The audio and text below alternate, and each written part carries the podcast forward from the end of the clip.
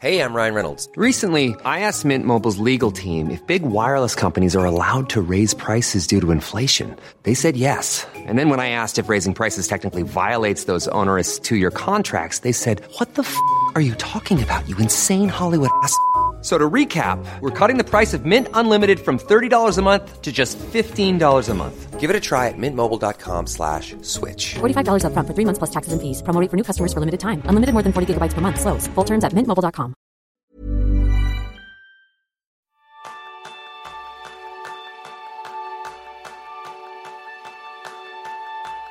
¿Quieres saber cómo el futuro tecnológico ha llegado para quedarse en todas las esferas de tu vida? Ese es el tema principal del programa de esta semana, donde aprenderás cómo comprender el complejo mundo tecnológico de una manera sencilla y práctica con Enrique Dans. Enrique es profesor de Innovación y Tecnología y Senior Advisor en Innovation and Digital Transformation del Instituto de Empresa. Licenciado en Biología por, por, la Universidad de Santiago de Compostela, MBA por el Instituto de Empresa y Doctor en Management por la Universidad de Lucla. Y desde el año 2003 escribe de manera diaria en su blog personal, enriquedans.com, acerca de las múltiples facetas de la tecnología, su divulgación y sus efectos en personas, empresas o sobre la sociedad en su conjunto. Y aunque no sea algo de lo que guste presumir, la revista Forbes la ha incluido en su lista de Best Influencers del 2019. Ha publicado dos libros sobre el papel de la te tecnología en el futuro. Todo va a cambiar y su última obra, Viviendo en el futuro. Bienvenidos a un nuevo episodio de Kenzo, el podcast donde descubrirás cómo ser efectivo para vivir más feliz. Yo soy Jeroen Sánchez, maestro en ver el futuro con gafas rosas. Y yo soy Kike Gonzalo, maestro en tomarme el cambio climático como algo personal. Muy bienvenido a este podcast, Enrique. Eh, muchas gracias, muchas gracias por, por, invitarme. Es un auténtico placer. Yo creo que vamos a conocer un poco más de, tu historia e intentar que no sea la típica entrevista que ya haces demasiadas. Así que vamos a empezar por algo interesante, porque cuenta una leyenda que un billete de lotería cambió tu vida. ¿Eso es así? Sí, efectivamente, no puede ser más cierto. Vamos.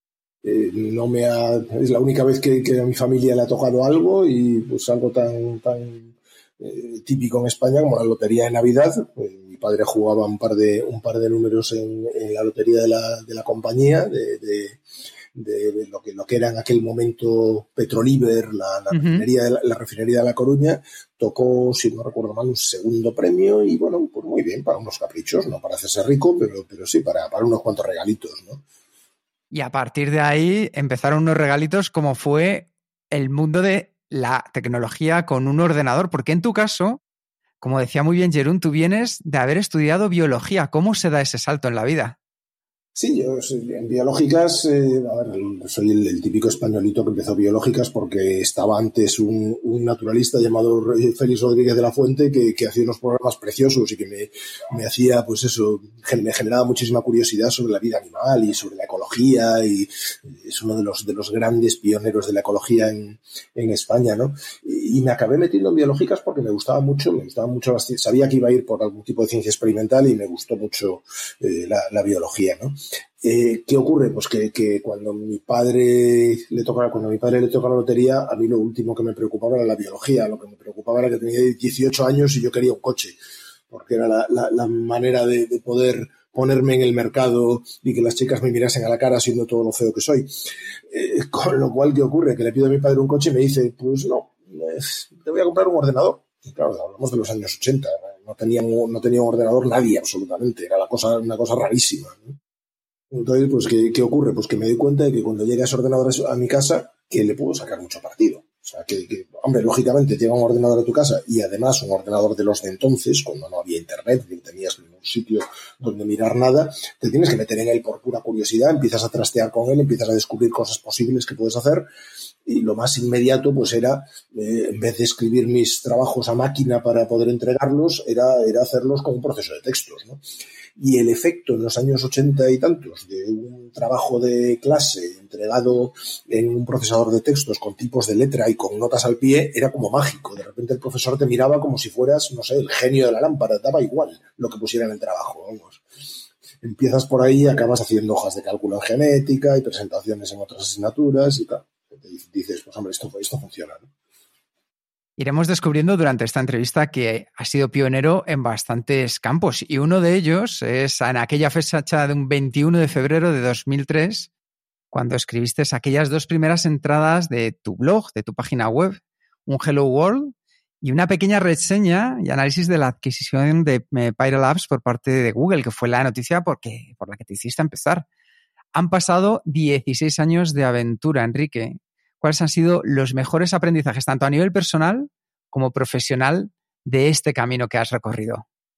El, aprendizaje más inmediato eh, es que, la posibilidad de poder darle un botón y, estar en la red con tu artículo, que ahora nos parece a todos la cosa más normal del mundo, en el 2003 era fascinante. Sobre todo porque yo venía de trabajar con prensa. O sea, entre 2000 y 2003 yo eh, volví de Estados Unidos en el 2000. Entre 2000 y 2003 pues me dediqué a, hablar delante de todo periodista que me preguntase algo o que me pidiese un artículo. ¿no? Y yo no decía nunca que no era, un, chico, un chico muy fácil. Esto le, gustaba mucho al Departamento de Comunicación del IE, que no tenía, además tenía, tenía profesores buenísimos y muchísimos de ellos mucho mejores que yo, pero no los tenía tan sueltos de lengua. Que, que, es el que les gustase eso, hablar con la prensa e intentar convertir en, en sencillas cosas relativamente complejas. Eh, entonces, pues la verdad es que me gustó mucho aquello. El descubrimiento, pues el descubrimiento es que lo podía integrar como una forma de, mejorar mi trabajo. Es decir, que podías eh, simplemente por el hecho de dedicarte a, buscar qué escribir todos los días, eh, podías sistematizarlo un poco y convertirlo de alguna manera en una forma de hacer que tu trabajo estuviese mejor preparado. Es decir, que un profesor de, innovador, de, innovación, pues los alumnos le, piden como mínimo que sea un poco innovador y que esté un poco al cabo de la calle en lo que está pasando en el mundo, ¿no? Y simplemente la tarea de, escribir todos los días era algo que me aseguraba que yo estaba pues, mejor informado que la, la grandísima mayoría de mis alumnos y eso se convirtió en algo muy útil. Justo contabas ahora mismo que una de las cosas demandadas es que como buen profesor innovador tenías que estar al pie de la calle y de las últimas noticias. Y en tu página siempre dices que nunca has publicado ni para tener más lectores que nadie, ni para torturarlos intentando exprimir un euro en publicidad, ni siquiera para satisfacer una necesidad de notoriedad, ni para una agenda específica. ¿Para qué y para quién estás escribiendo con ese estilo tan personal, Enrique? Escribo para mí mismo realmente, o sea, mi página es un repositorio. de hecho, cualquiera que me lea desde hace cierto tiempo ya sabe que lo que yo escribo es lo menos importante de mi página lo mejor en mi página son los enlaces. O sea, el trabajo que yo hago como académico eh, es, documentar esos artículos que escribo con un montón de enlaces y siempre están trufadísimos de enlaces que, detrás de los cuales no está simplemente el buscar en Google y, buscar, y, tomar el primero que diga lo que me interesa. No, hay un trabajo eso serio que cuando, cuando haces clic y te encuentras que la, noticia que he enlazado es la de TechCrunch y no la de y no la de otro tal, es porque las he leído y me ha gustado más esa y me pareció que, que valía más la pena guardarla, ¿no? Entonces, eh, en realidad lo que yo escribo es, un, es una estantería donde pongo las cosas de verdad importantes. Yo soy simplemente parte del mobiliario. La verdad es que hablas mucho sobre todo de temas de tecnología y me gustaría preguntarte algo que, aunque parezca obvio, creo que es esencial para el resto de esta conversación. A día de hoy, Enrique, ¿cómo definirías el significado de la palabra tecnología? Tecnología es cualquier cosa que, utilicemos para, para conseguir un para conseguir un fin determinado y que explote pues algún aspecto eh, de, un, algo que algo que utilicemos para un fin determinado una, herramienta que utilicemos para un fin determinado. Tecnología puede ser una llave inglesa eh, tecnología puede ser unas gafas para ver mejor o tecnología puede ser un ordenador. Una de, nuestras ideas favoritas es cuando dices que la tecnología no es un sector, sino que son todos los sectores. Hay la banca tecnológica, sanidad tecnológica, educación tecnológica, etc. ¿Tú crees que hemos llegado a un punto en que la tecnología avance más rápido que la capacidad de sociedad para adaptarse, a ella y para saber reconocer algunos de los lugares que, que se encuentran? Sí, sin duda. O sea, la tecnología siempre crea escenarios, siempre genera escenarios que al principio no sabemos asumir. O sea, todas las comunidades animales, ya no solo los hombres, interpretan el cambio como una especie de agresión la mayor parte, la mayor parte de, las, ocasiones. Entonces, lo que ocurre es que cuando, eh, surge, cuando la tecnología genera un cambio, pues eh, otras especies animales lo que hacen es simplemente intentar adaptarse a él y los, eh, y los, los hombres lo hacemos de otra manera distinta. Permitimos que ese cambio modifique nuestro entorno hasta el punto de, de darle nombre. O sea, ha habido épocas de la humanidad en las que, en las que le, a las que les hemos dado nombre en función de la tecnología predominante en ese momento, ¿no? La, la edad de piedra o la edad de los metales, ¿no? Lo que es, lo que sería muy difícil es decir o definir en la edad de qué diablos estamos ahora. Porque, ¿qué, es esto? ¿La edad del smartphone o la edad de qué? ¿no? Es bastante difícil. Internet, ¿cuáles son las tecnologías que realmente dan forma al, entorno actual? ¿no? Son, muchas, yo creo. Ya sé que tú, tú dediques bastante, tiempo cada día en, en, esta investigación, pero alguien que está, nos está escuchando, ¿cómo puede enterarse de cuáles son las tecnologías que, que tiene sentido para, para conocer para esta persona? Yo creo que hay una ruta más o menos, o sea, que si la sistematizas, hay algo que todos hacemos, que es eh, enfrentarnos a nuestra realidad informativa, ¿no? intentar enterarnos de lo que sucede en nuestro entorno mediante algún tipo de, de, herramienta informativa. Si eso no lo sistematizas, pues estás un poco dependiendo de lo que esas noticias te traigan.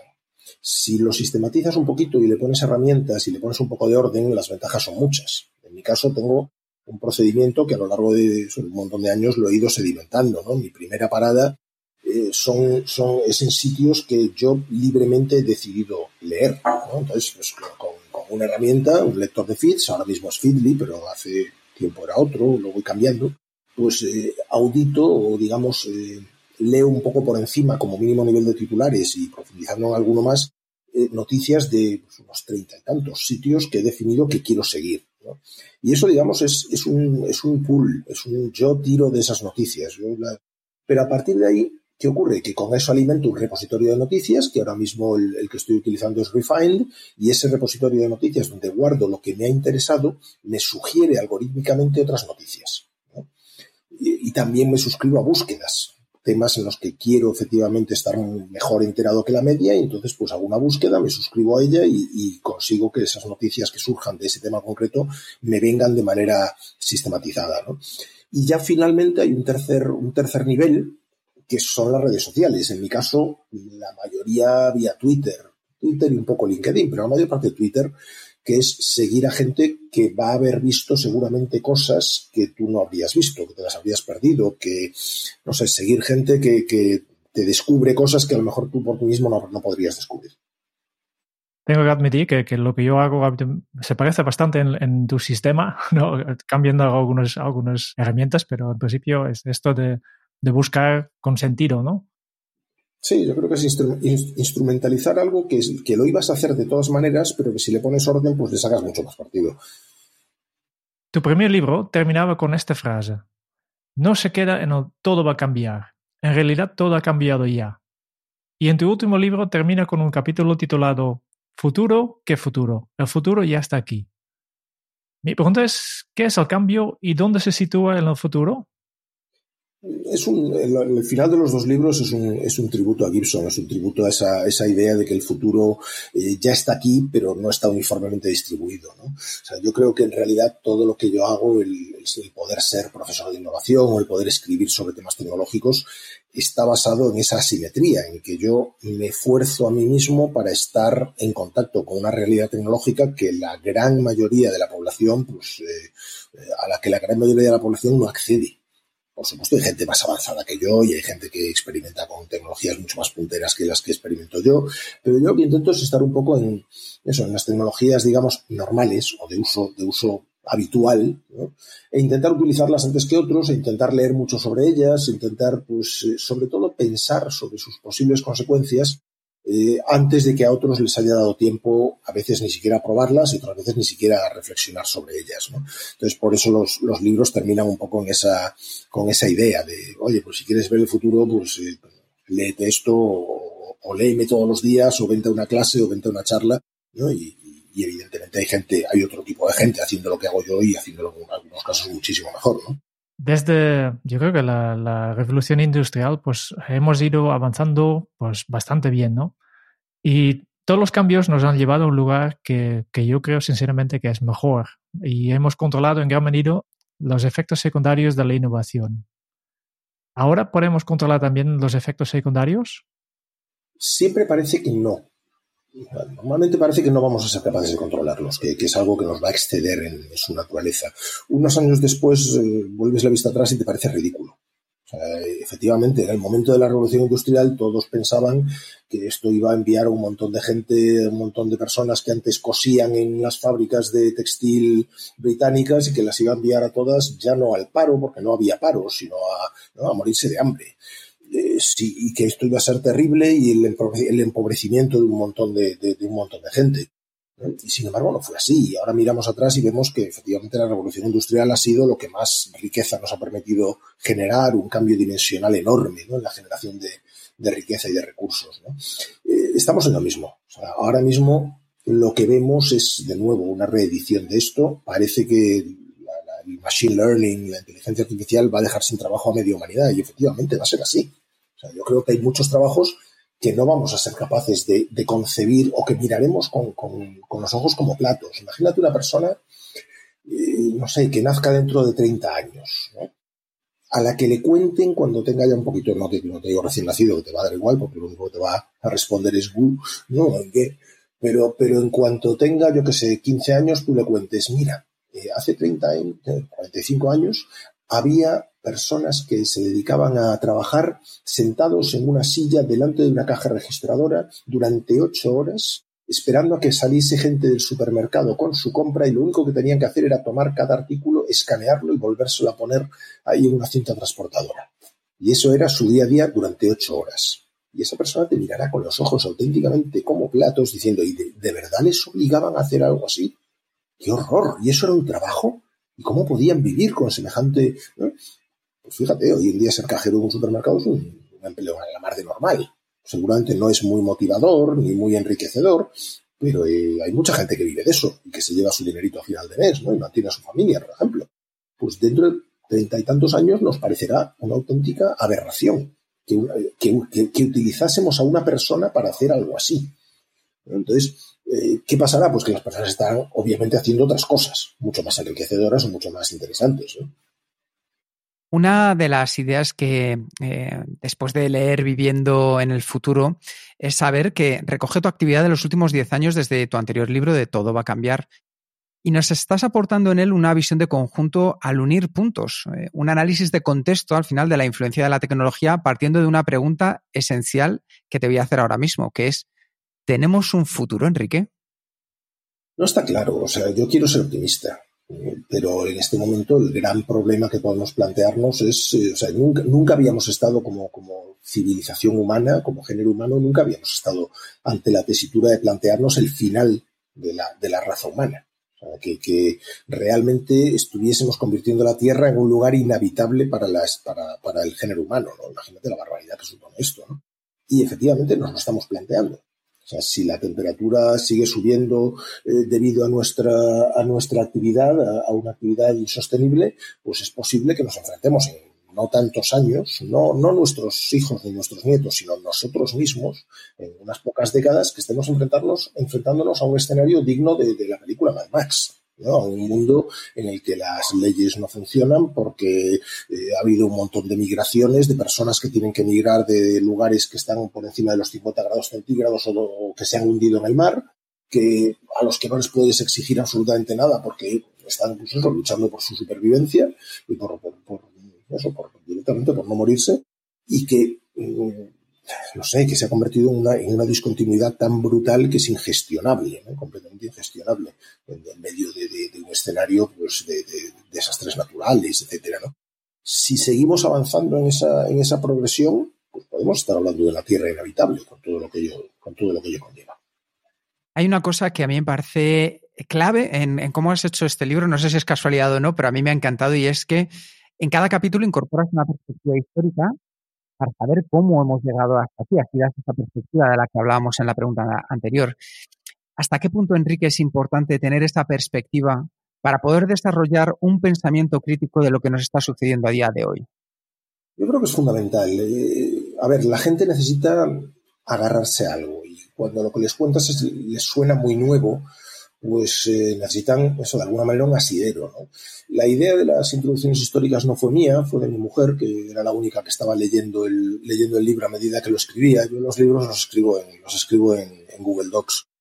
primero porque así puedo, trabajar desde cualquier máquina y segundo porque puedo invitar a alguien, en este caso a mi mujer y después a mi editor, para que lo vaya viendo, viendo salir, ¿no? Y me pueda hacer sugerencias cuando más cuando mejor me vienen, que es cuando está fresco lo que acabas de escribir. ¿no?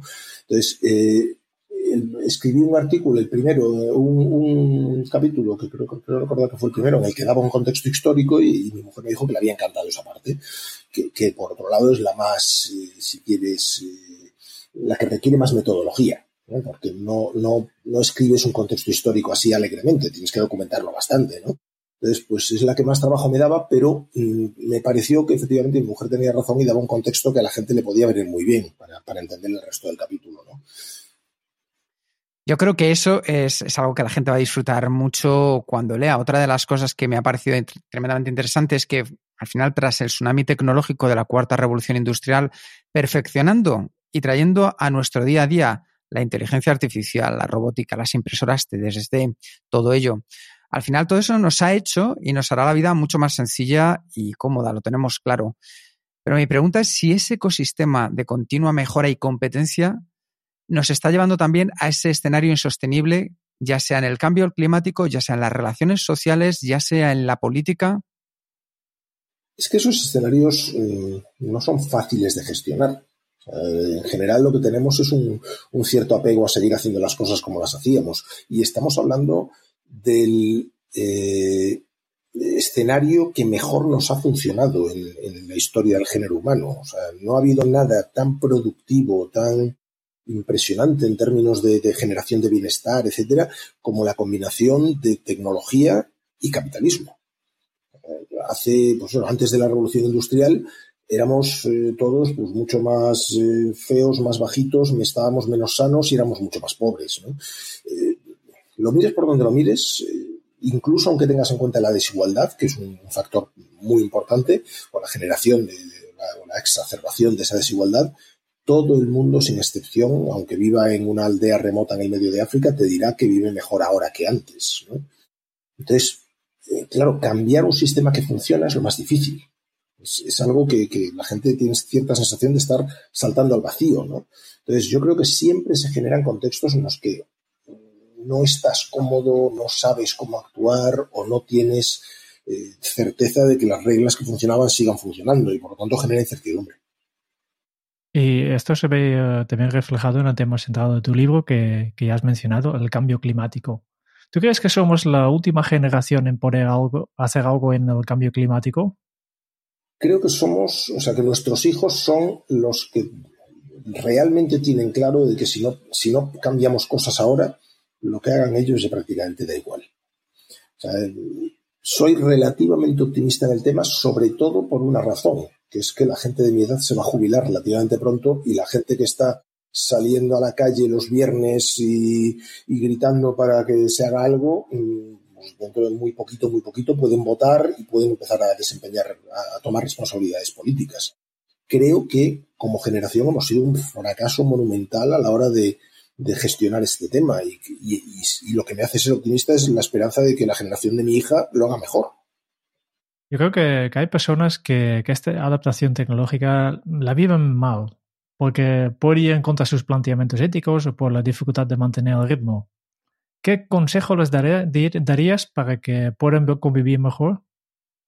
Yo creo que lo que hay que es, hay que tener cierta conciencia de, de, en un entorno que se mueve tan rápido, tienes que, la única forma de hacerlo bien es ser adicto al cambio. Y ser adicto al cambio quiere decir querer conscientemente probarlo todo probarlo todo, evidentemente, dentro de tus posibilidades. no todos somos profesores de innovación y podemos reservar, como reservo yo, un presupuesto no del pequeño para, pruebas, para, comprarte cosas, para probar cosas o para, o para entrar en contacto con ciertas tecnologías, ¿no? Pero, pero siempre tienes que estar pendiente, sobre todo en tu área, en el área que de verdad te interesa, de la que vives, en la que, no sé, en la que, te, en la que desempeñas tu actividad, todo aquello que la pueda afectar Y, cuando descubres algo que pueda afectar la forma en la que tú vives, la forma en la que tú trabajas o la forma en la que tú haces lo que haces, eh, tienes que intentar probarla antes que otros. Tienes que intentar entenderla antes de que, antes de que la entiendan otros, porque eso te va, te va a generar una ventaja. Te va a permitir surfear esa ola cuando la ola pasa, no cuando, no cuando pasó hace un montón de tiempo y solo queda, solo queda el, pequeño movimiento del agua que, queda cuando la ola ya ha pasado. Tienes que darle a los brazos como loco para intentar cogerla. Entonces, creo que la idea de la adicción al cambio es fundamental. Es, no tener miedo al cambio y pensar que si, incluso si los efectos del cambio te parecen terribles, espantosos, imposible sobreponerte a ellos, etcétera, siempre va a ser mejor estar en el lado correcto del cambio. Siempre es mejor estar en el lado de lo que provoca el cambio, no del que lo sufre. Y en, el, en, tu libro desgranas cómo serán nuestras ciudades y hogares del futuro, la banca, la sanidad, la economía, etcétera, ¿no? Y pones el protagonismo en las personas como consumidores con el poder de decisión para construir el futuro. Es que la tecnología, perdón, la tecnología ya ha hecho su trabajo. Es decir, la tecnología siempre nos está dando más de lo que esperábamos. Se, desarrolla más rápido de lo que creíamos, con más potencia, más barata, más accesible, baja sus barreras de entrada. Pues yo creo que no es la era de la tecnología. La tecnología ya está a su altura. El, problema, los que no están, los que no estamos dando la talla somos nosotros. Y, no es, es en cuanto a la el planteamiento de adopción de esas tecnologías. Tenemos tecnologías maravillosas que la gente simplemente es lenta adoptando. Una cosa que yo creo que, que, tú mencionas muchas veces como instrumento para involucrar este cambio es, es la legislación. legislar es importante. Y parafraseando el, el cómic de The Watchmen, ¿quién legisla al legislador? Es un problema importante, sobre todo cuando la clase política, pues eh, seguramente tampoco está a la altura. Decimos que las personas no están a la altura y las, la, clase política son personas, ¿no? Un político no puede saber de todo, pero un político tiene que entender como mínimo las reglas fundamentales de la tecnología. Y una de ellas es que la tecnología no se desinventa jamás. Es decir, tú una vez que inventas algo o desarrollas algo, es como frotar la lámpara y que salga el genio. El genio sale de la lámpara, mira para un lado, mira para otro y dice, yo ahí a la lámpara no vuelvo, que estaba muy estrechito. ¿no? Entonces, no se puede volver a meter al genio en la lámpara. Una vez que descubres una tecnología, sus efectos te pueden parecer lo que sea, que vas a tener que aprender a vivir con ellos. Porque no vas a poder contralegislarla ni, ni impedir su uso. Ni, si, si, genera ventajas, la gente la, la, la va a adoptar más tarde o más temprano. Es inevitable. ¿Ready to pop the question? The jewelers at BlueNile.com have got sparkle down to a science with beautiful lab grown diamonds worthy of your most brilliant moments. Their lab grown diamonds are independently graded and guaranteed identical to natural diamonds, and they're ready to ship to your door. Go to Bluenile.com and use promo code LISTEN to get $50 off your purchase of $500 or more. That's code LISTEN at Bluenile.com for $50 off. Bluenile.com code LISTEN. Ever catch yourself eating the same flavorless dinner three days in a row? Dreaming of something better? Well, HelloFresh is your guilt free dream come true, baby. It's me, Kiki Palmer. Let's wake up those taste buds with hot, juicy pecan crusted chicken or garlic butter shrimp scampi. Mm. Hello Fresh. Stop dreaming of all the delicious possibilities and dig in at HelloFresh.com. Let's get this dinner party started.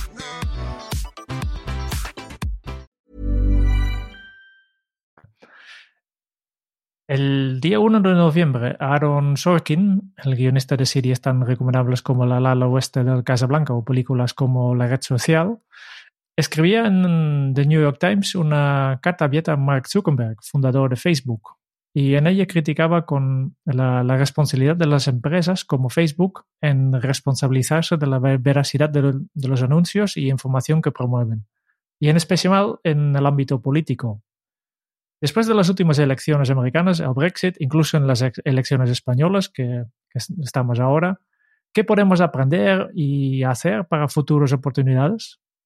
Yo creo que hay cosas a corto plazo y hay cosas a largo plazo. A corto plazo tenemos que entender que, muchos de los contextos en los que vivimos hoy en día o en los que nos informamos hoy en día están creados artificialmente. Es decir, Facebook es sin duda la empresa más irresponsable que hemos visto en el panorama tecnológico en, toda nuestra historia. O sea, eh, y, en gran medida es culpa nuestra. hemos dejado que un chaval de veintipocos años que descubre una forma de hacer que la gente en su campus se relacione mejor y que había empezado previamente haciendo una aplicación de Hot or Not, nada menos, Hot or Not, esta está buena o no está buena, ¿no? O sea, ese tipo de, ese tipo de, personalidad. Eh, le hemos permitido que sin ningún tipo de supervisión, ni, que, ni, siendo capaz de, ser, de, aprender de nadie, ni eh, ningún directivo con algo más de experiencia que le dé consejos, ni nada, se convierta en la persona que gestiona sin ningún eh, eso, con, con, total control y con todos los derechos de voto, eh, una herramienta que utilizan, ¿cuánto? ¿Dos mil y pico millones de personas? Esto es demencial, ¿no? ¿Qué podría salir mal? Entonces, yo creo que a corto plazo es entender que todo lo que viene por ahí, pues si tú utilizas Facebook para saber si tus amigos están de cumpleaños, si han subido alguna foto o si puedes cruzar cuatro palabras con ellos eh, porque hace tiempo que no les ves, fantástico. Pero si tú te informas en Facebook, tienes que tener en cuenta que la editorialización de ese pseudo periódico que estás utilizando seguramente esté, pues eso, muy manipulada por, por, por determinados intereses. ¿no? Y luego a largo plazo lo que tenemos que hacer es plantearnos cómo se desarrolla el sentido crítico, el pensamiento crítico. Es algo que no hemos hecho en nuestra educación. En nuestra educación desde hace muchas generaciones nos han dicho que lo que estaba en un libro de texto, por ejemplo, que era lo correcto.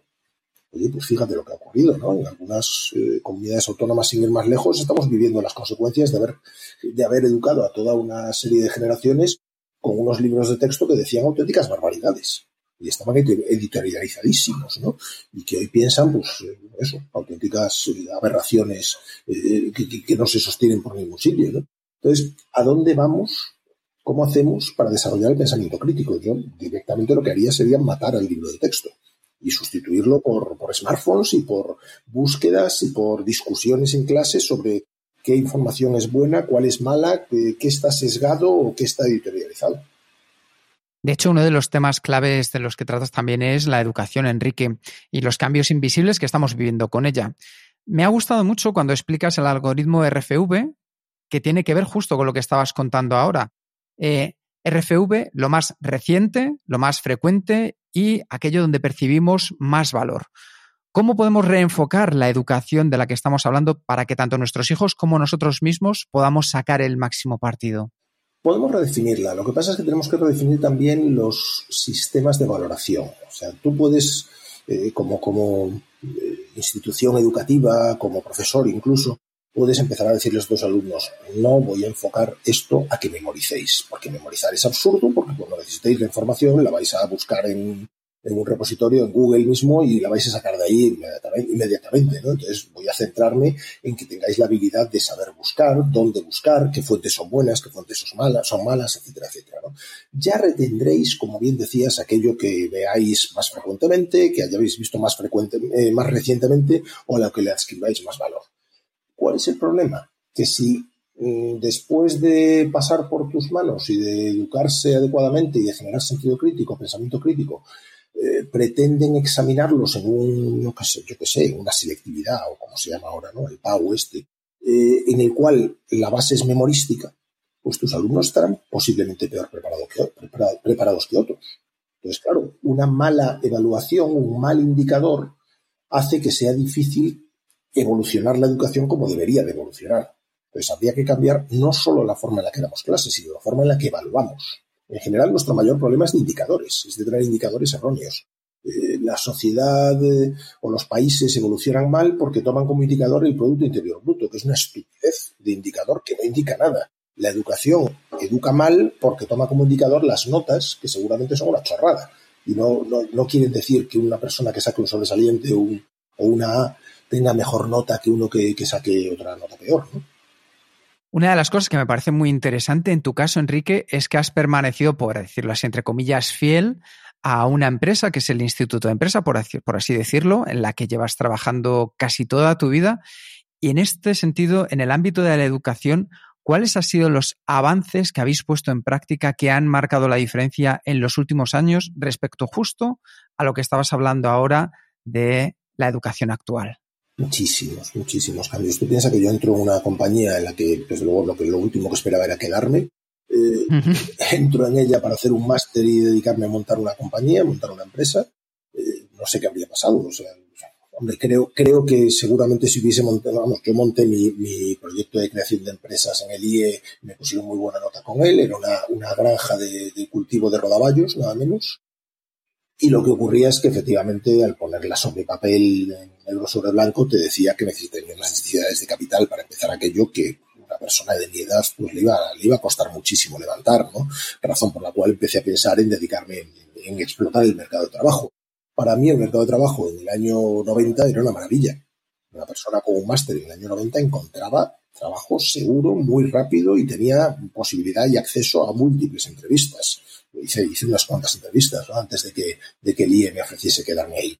Entonces, en aquel momento yo hice el máster en un sitio en donde éramos, en mi clase de cuarenta y tantas personas, éramos todos españoles, mm, teníamos o poquísima o ninguna experiencia de trabajo, había como mucho un 10% de mujeres, escaso, y, y pues eso, que, que, realmente yo esto lo comparo con lo que tengo en clase hoy en día y me parece brutal mi alumno de un curso equivalente al que hice yo hoy en día tiene pues entre, entre 4 y 6 años de experiencia, 27, 28 años, viene de cualquier lugar del mundo, tengo poquísimos españoles, de hecho, dos españoles o tres por clase como mucho, y el resto viene de, de, de todos los rincones del globo.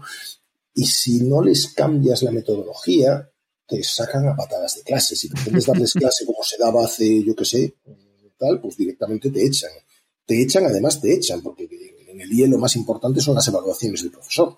Si un profesor no tiene por encima de 4 sobre 5, pues eh, tiene serios problemas para, para continuar con su, con su labor, ¿no? Entonces, hemos cambiado todo. Yo, siendo una persona educada en, en parte en Harvard, que es la, la, cuna del caso, de la educación del método del caso, me he cargado los casos de, los casos de, Harvard porque una razón tan simple como que me es imposible poner mis manos en un caso de Harvard que no sea de más de seis años de, de, de seis meses de antigüedad.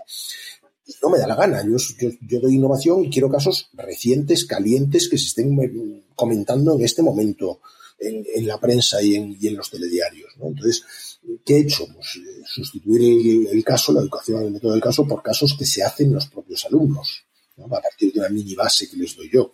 Y eso me genera, me genera eh, situaciones que, que, aparte de enriquecer mucho más la discusión, me enriquecen a mí personalmente. ¿no? ¿Cuál ha sido tu máxima satisfacción como profesor? Como profesor, pues yo creo que el encontrarme alumnos al cabo de los años que, supongo que porque, en parte porque, porque lo creen, pero también en gran medida pues son muy educados y muy majetes y, y no te van a decir, ah, que me aburrían tus clases como una ostra, pero que te dicen que efectivamente han utilizado cosas que, que vieron contigo y que les han servido, pues eso, para montar compañías o para, o para pues, labrarse un prestigio determinado o para hacer cosas interesantes en una compañía. ¿no? Realmente los que más ilusión me hacen son los que, man, los, los, que montan compañías, los, los emprendedores. Pero, pero yo creo que, que, que, va un poco por ahí, ¿no? Por encontrarte con un alumno que te dice, no, pues con, en gran medida con cosas que aprendí en en tu, clase o en el IE, pues hice esto, monté esto y me ha ido así de bien. Estos cambios que, que, tú estás viviendo en, la forma de, dar clases, por ejemplo, que, que, los alumnos ya esperan otra cosa, yo creo que, que ahora poco a poco también están eh, llegando a, las empresas, aunque nosotros todavía muchas veces que vamos a empresas y impartimos un, un taller, pues recibimos muchos comentarios que, que, nos dicen que este taller ha sido muy diferente porque no sois vosotros que, explicáis las cosas y, tenemos diferentes dinámicas, etcétera. Yo creo que aquí en, las empresas también se está cambiando poco a poco, ¿no? Y no solo el tema de formación, pero también el, trabajo en sí, porque todos tenemos un concepto de la palabra trabajo que es un legado de la revolución industrial. Y mi pregunta para ti es, ¿cómo definirías ahora mismo el concepto de trabajo? ¿Que, ¿Cómo será en el futuro? Yo creo que el trabajo del futuro será algo que queremos hacer, que nos gusta. Y esto es, eh, provocativo, porque la mayor parte de la gente, o muchísima gente, eh, se levanta por las mañanas y dice, otro día más que tengo que ir a trabajar. ¿no? ¿Qué pasa que eh, si, si, consigues un trabajo que realmente te apetece ir a hacer por las mañanas? O que a lo mejor eso de ir pues no es necesario, porque lo haces desde donde te dé la gana. ¿no? O sea, yo creo que en la forma de trabajar estamos en un momento pues, en el cual muchos trabajadores lo que les gustaría, si, si pudiesen hacerlo, si pudiesen planteárselos, ponerse delante de su responsable de la compañía y decirle, pero de verdad ganamos algo haciéndome esta estupidez, sometiéndome a esta especie de, esclavitud absurda de entrar aquí a las nueve de la mañana para salir a las cinco de la tarde y que si salgo a las cinco menos cinco me miras mal y si salgo a las siete pero tú sigues ahí, pues tengo que hacer, seguir haciendo el paripé de, como si estuviera trabajando. De verdad esto vale para algo, esto aporta algo. podría hacer mi trabajo de mil maneras mejor, podría hacerlo mucho más cómodo de zapatillas en mi casa, ¿no? ¿Por qué diablos eh, te empeñas en, mantener unos sistemas de supervisión absurdos o de... ¿eh? Entonces yo creo que el, trabajo del futuro será algo que no necesitemos, pero que querremos hacer. También el trabajo del futuro será llevado a cabo por, los nativos digitales, los, que ahora son, son todavía niños, y yo creo que es otro de los temas apasionantes, es cómo hemos pasado a pensar que porque un niño sea nativo digital tiene las capacidades adecuadas para exponerse, exponerse de manera casi total al mundo tecnológico. ¿Y cómo podemos afrontar este doble frente de las nuevas generaciones y la tecnología? Es que no podemos mitificarlo. O sea, en realidad un niño es exactamente igual que nosotros. En capacidades, en genética, en todo. O sea, las, las mutaciones tardan muchas más generaciones en aparecer y en expresarse un niño es exactamente igual a nosotros y, si le damos un, iPad o un móvil o un lo que sea y vemos que lo usa fascinantemente bien, es por una razón muy sencilla, porque nosotros hemos tenido que desaprender cómo hacíamos las cosas antes de tener esa herramienta y él no. Y él se enfrenta a la herramienta de nuevas y por lo tanto le parece todo mucho más natural. Pero no tiene más capacidades, no tiene más habilidades, es exactamente igual que nosotros en todo. Entonces, pensar que por esa especie de mayor facilidad que aparenta eh, es superior o no le puedo enseñar nada, es una auténtica barbaridad. Lo único que tenemos que hacer es no convertir a, esos supuestos o teóricos nativos digitales en huérfanos digitales por falta de supervisión. Entonces tenemos que, explicarles muchísimas cosas, tenemos que desde sentido común hasta educación, pasando por un montón de cosas más. Y ahora, en tu caso, trabajas en la tecnología, eh, estás todo el día empapado en, la tecnología. ¿Cómo descomprimes eh, de tu día a día y, de la tecnología? No lo hago. Yo, es que no, tengo. Es lo mismo que te decía antes. Yo no tengo un trabajo. Yo, tengo, hago algo que me gusta. Yo escribo por las mañanas porque me divierte, porque me interesa mucho lo que ha pasado en el mundo. Me enfrento a mi lector de noticias con auténtica curiosidad todas las mañanas.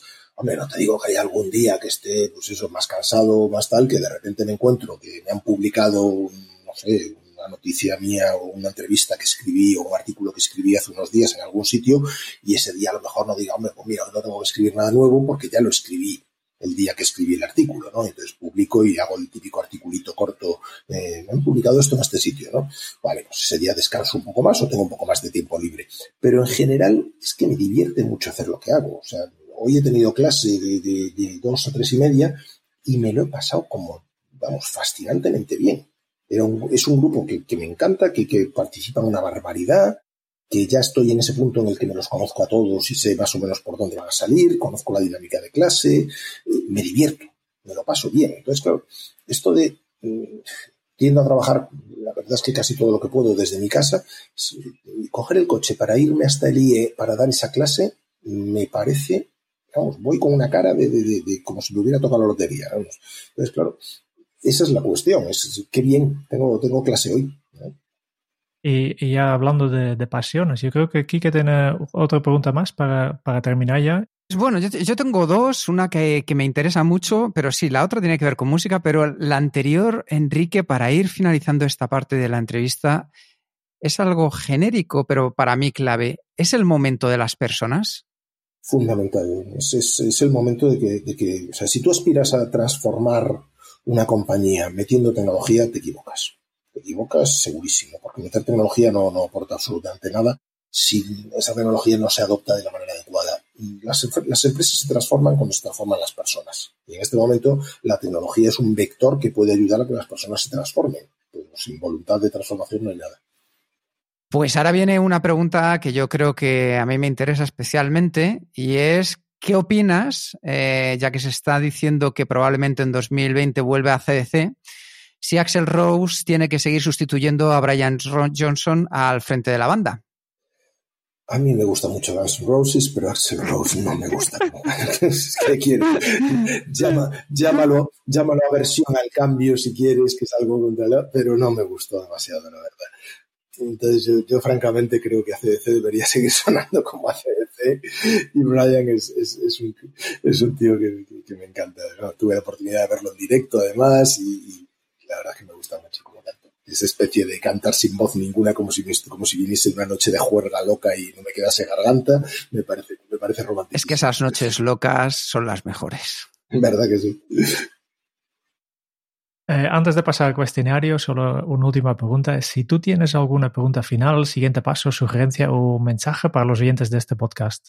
Bueno, me has preguntado antes si, me, si hacía descompresión tecnológica. Mm, la verdad es que lo, más parecido a, lo que hago para, descomprimirme de estos temas es meterme bajo el agua.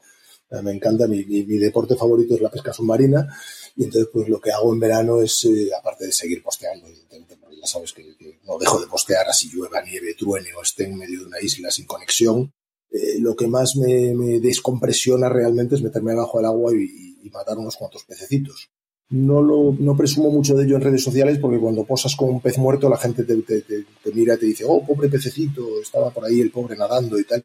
No sería capaz de cazar ningún animal de sangre caliente, pero los peces por alguna razón me dan menos penita y, y además cuando vuelves con ellos a casa y los echas en la, en la, en la parrilla y te los comes así recién pescados, están que te mueres de buenos. Y con esto ya pasamos al cuestionario Kenso. 10 preguntas rápidas que hacemos con todos nuestros invitados.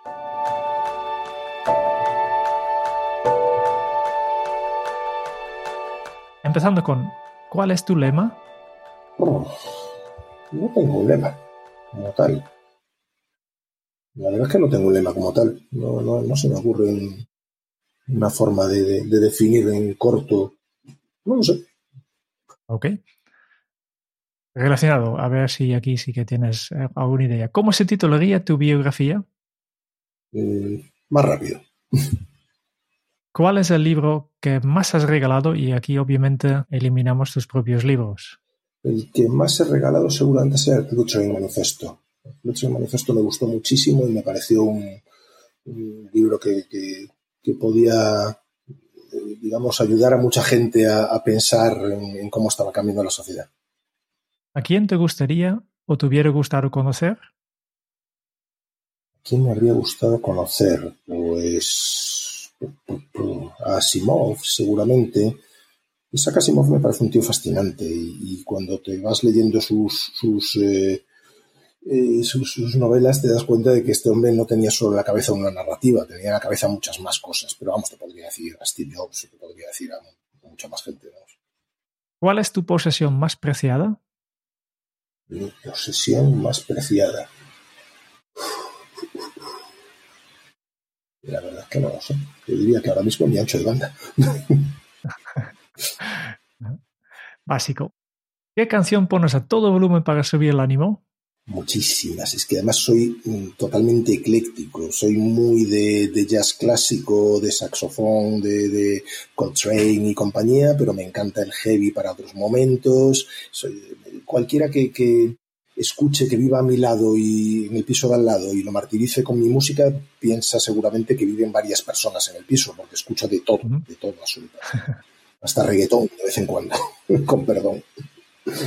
No somos los primeros en entrevistarte, ya has hecho muchas entrevistas y siempre queremos aprender. Por tanto, la pregunta es, ¿cuál ha sido la pregunta más interesante que te han hecho? La pregunta más interesante que me han hecho. No sé, las interesantes me parecen las que me obligan a mí a preguntarme cosas, o sea, el por qué hago determinadas cosas o el por qué hago lo que hago, son las que me... Pero fundamentalmente porque me obligan a replantearme si, si lo que estoy haciendo se entiende o tiene sentido. ¿no? ¿Qué se te viene a la cabeza cuando piensas en la felicidad? En la felicidad. Maldivas con mi mujer. soy una persona de. O sea, mi mujer es, es, la persona con la que he vivido, no sé, prácticamente toda mi vida. Era mi primita pequeña a la que conocí cuando, cuando yo tenía cinco años, ¿no? y, y, tal, y, y, ha sido, pues eso, la persona con la que comparto absolutamente todo. Entonces, pues, no sé, es, es, es una, una, una relación un poco de estas de, de, de, de novela romántica, si quieres, y Maldivas fue un descubrimiento que hicimos en nuestro 25 aniversario de, bodas y, al sitio al que, eso si alguna vez me pierdo y no aparezco, buscadme ahí. Mientras dure Maldivas, que dentro de poco igual se, se nos cubren de agua.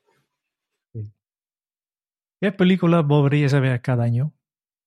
Casablanca me encanta, es un muy tópico, lo sé. Y también me encanta Memorias de África, son películas enormemente distintas. Eh, una que la gente cita menos, pero que también me gusta ver muy a menudo, es Gattaca. Y la última pregunta de esta serie, si tuvieras que dejar un mensaje en una cápsula para tu yo del futuro, ¿qué le dirías? para mi yo del futuro.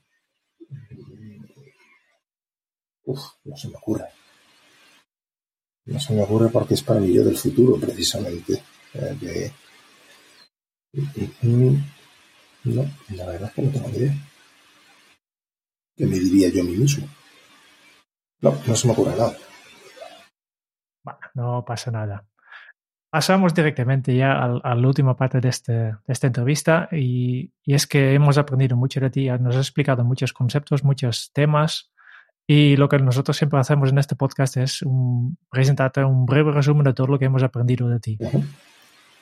De la mano de la buena suerte, Enrique llegó al mundo de la tecnología a través de un ordenador donde trasteó y descubrió las posibilidades infinitas sobre las que construyó su futuro. Ese futuro en el que Enrique cada día nos abre su estantería, esa estantería donde ha curado contenidos, donde ha experimentado con nuevas tecnologías, donde nos ayuda a aprender y a innovar de manera continua, en especial sobre el maravilloso mundo de la tecnología. Su curiosidad nos abre las puertas a todo aquello que genera nuevos escenarios y cambios, los cuales al principio hay veces que nos cuesta más asumir. Los enfrentamos como una agresión mientras otras especies intentan adaptarnos. Y ahí es donde nos enfrentamos con una realidad, una realidad cambiante donde el futuro es ahora mismo. Una realidad que es ahora, donde hemos llegado. Un contexto en el que nuestra vida ha mejorado gracias a la unión de tecnología y capitalismo. Pero ¿y el futuro? El futuro ya es hoy, aunque no esté uniformemente distribuido. Si conseguimos aplicar un pensamiento crítico, un pensamiento en el que se acaben los libros de texto, redefinamos los sistemas de valoración, lo sustituyamos por el algoritmo RFV, lo más reciente, lo más frecuente, donde percibimos más valor, alcanzaremos nuevas cotas. Y también nos ha hablado acerca del trabajo del futuro, que será algo que no necesitemos, pero sí algo que nos apetezca hacer. El éxito de Enrique es anticipar el futuro, es divertirse dando clase, es hablar de las cosas extremadamente complicadas de una manera accesible a todos, es explicarnos cómo está funcionando la tecnología ahora y cómo parece razonable que evolucione en el futuro, es dar sentido a la vida, es mojarse y nos ofrece esa posibilidad de saber que cada acción y cada cambio que tomemos va a contar para darle sentido a nuestra vida, porque es el momento de las personas. Muchísimas gracias, Enrique. Hemos disfrutado muchísimo y hemos aprendido aún más. Y ha quedado fenomenal ese resumen, además me, me, ha encantado. Muchísimas gracias a vosotros. Muchas gracias por escuchar el podcast de Kenso. Si te ha gustado, te agradeceríamos que te suscribas al podcast, lo compartas en tus redes sociales o dejes tu reseña de 5 estrellas para ayudarnos a llegar a más oyentes. Y si quieres conocer más sobre Genso y cómo podemos acompañarte a ti, a tu equipo o a tu organización en el camino hacia la efectividad personal, puedes visitar nuestra web kenso.es.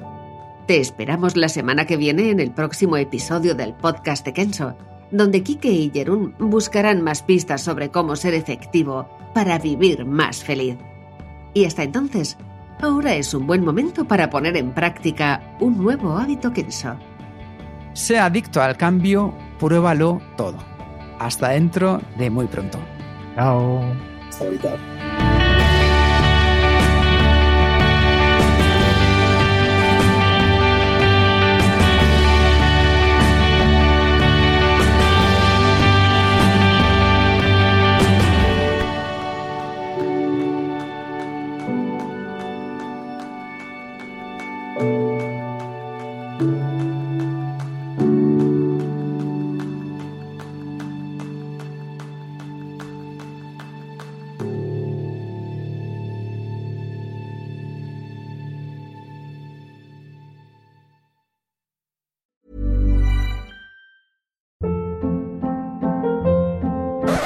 Up. What was that? Boring. No flavor. That was as bad as those leftovers you ate all week. Kiki Palmer here, and it's time to say hello to something fresh and guilt-free. Hello Fresh. Jazz up dinner with pecan-crusted chicken or garlic butter shrimp scampi. Now that's music to my mouth. Hello Fresh. Let's get this dinner party started. Discover all the delicious possibilities at hellofresh.com.